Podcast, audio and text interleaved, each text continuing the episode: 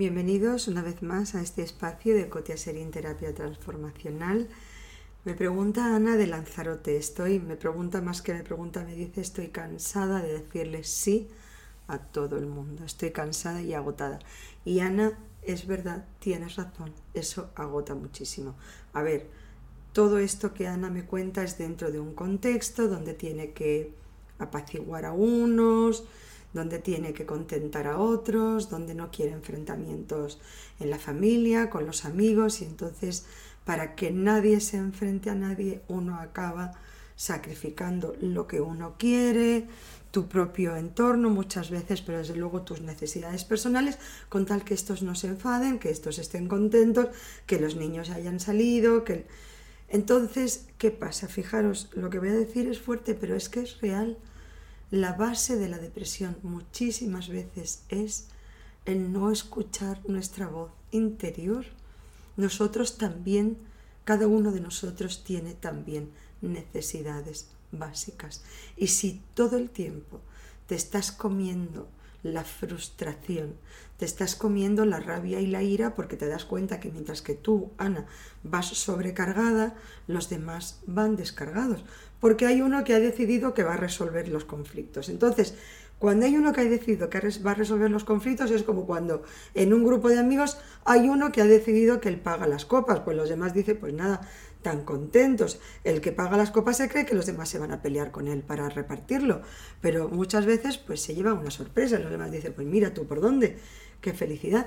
Entonces, donde hay alguien que ha decidido, venga, yo me sacrifico, venga, no te preocupes, yo lo hago, venga, yo me quedo con la abuela para que vosotros salgáis, venga, yo me quedo y hago las tortas. Bueno, llega un momento donde uno dice, yo lo hago todo con tal de que la familia esté unida, que no haya conflictos, pero fijaros, entonces el conflicto existe conmigo misma, porque hay algo dentro de mí que necesita ser escuchado, que necesita ser atendido. Hay necesidades dentro de cada uno de nosotros también, a veces de espacio, de silencio, de tiempo de calidad o de decir, perdón, es que esta responsabilidad hay que repartirla entre todos. Ah, no, es que si digo que hay que repartirla entre todos, me ponen cara, me ponen cara agria, me empiezan a cuestionar, se empiezan a pelear entre ellos quién, quién paga quién, quién hace quién, y entonces al final digo, déjalo, lo hago yo. Eso es lo que me dice Ana. Pero es que no puede ser, Ana. Eso no es una buena solución. Porque el hecho de que los demás se empiecen a pelear también es una buena manera para que todo el mundo sabe que a ti eso te va a fastidiar. Y entonces sale Ana, sale Ana rescatando a la familia. Venga, dejadlo, dejadlo, que ya lo hago yo. Pero esa es una manera también, primero, de permanecer, de que la foto permanezca como está, de que no ocurra ningún cambio, porque todos van contentos hay una persona que carga con el peso, los demás van descargados, mira qué pareja tan fantástica, tan fantástica para los que van descargados, ¿sí? Pero por otro lado, Ana, ni siquiera los ayudas a crecer, porque crecer es enfrentarse a la responsabilidad y crecer es también una manera equitativa y crecer es enseñarle a los demás que las cargas hay que repartirlas, que las responsabilidades tienen que estar repartidas, enseñarles a los demás que tienen que ver tus necesidades personales. Pero ¿qué pasa? Que si tus necesidades personales tú no las ves y tú no las defiendes, no te imagines que los demás las van a ver y mucho menos las van a defender, cuando eso significa y se va a traducir en que ellos carguen con la responsabilidad. Ya os he dicho que la mayoría debajo de las depresiones está el no escuchar mi voz interior. Porque claro, para decir que sí a todos, me tengo que decir a mí que no todo el tiempo. ¿Qué ocurre? Hay un efecto acumulativo también en ese sentido. Una cosa es que yo me diga que no de vez en cuando, bueno, pues, oye, lo que decimos siempre, ¿no? Un padre quiere dormir, tu hijo se levanta de noche o tienes que repasar con un hijo adolescente, pues sí, ahora mismo te querías relajar, querías cenar tranquilo, te querías dormir temprano, no lo vas a poder hacer. Una vez, de vez en cuando, no pasa nada. Pero eso de manera sistemática, todos los días, cuando tú sientes que esa u otra responsabilidad se tendría que compartir, llega un momento que dentro de ti se va acumulando la ira, la rabia, la frustración.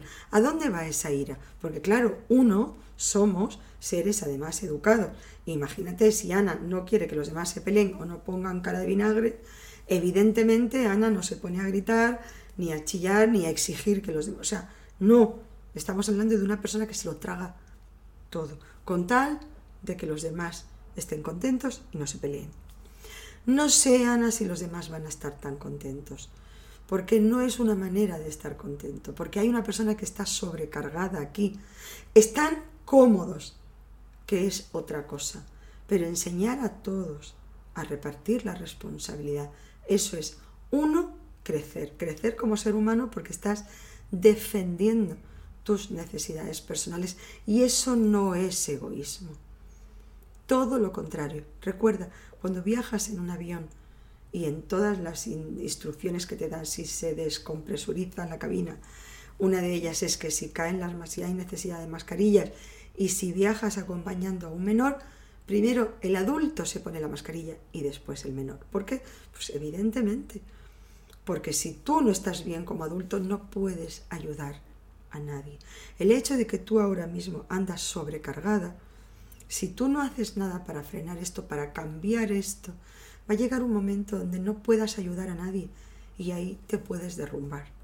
Entonces, ¿qué es lo que... O sea, no hemos conseguido nada y encima toda la estructura corre peligro. Tú primero, tu familia, tu entorno más íntimo, segundo, y la familia más grande, pues después.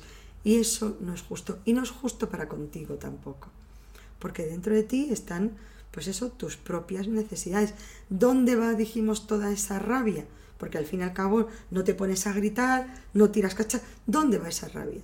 Pues a base de tragarnos esa rabia, a base de no poder expresarla, no tiene dónde salir.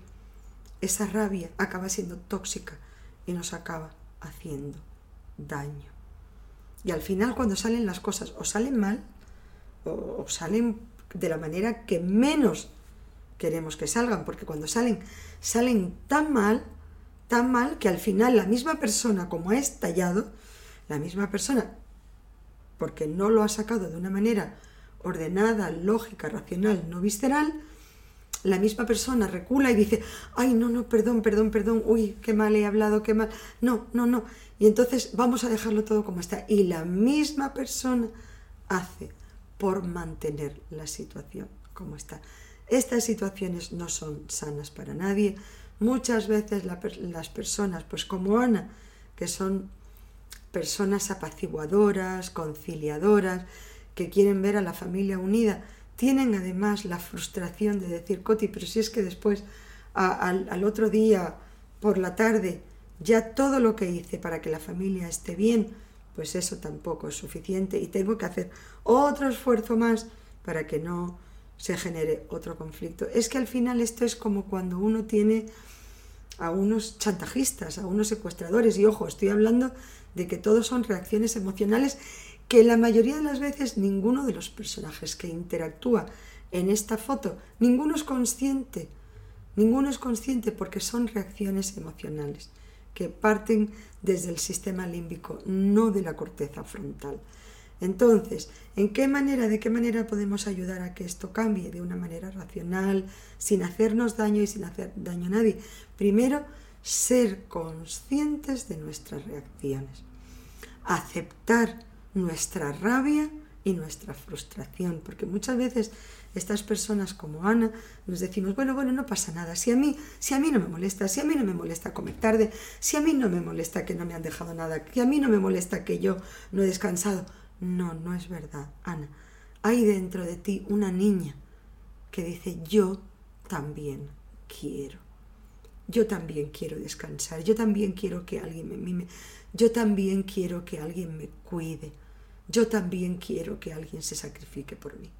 Entonces, bueno, lo primero es ser consciente de eso, aceptarlo, porque muchas veces no lo aceptamos, y ver cómo cambiamos el baile.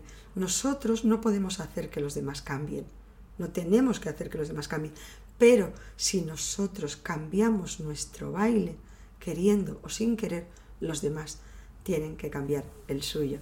Ana, muchas gracias por tu pregunta, por tu maravillosa pregunta. Y a todos, muchísimas gracias por vuestro, por vuestro tiempo. Gotia Serín, Terapia Transformacional.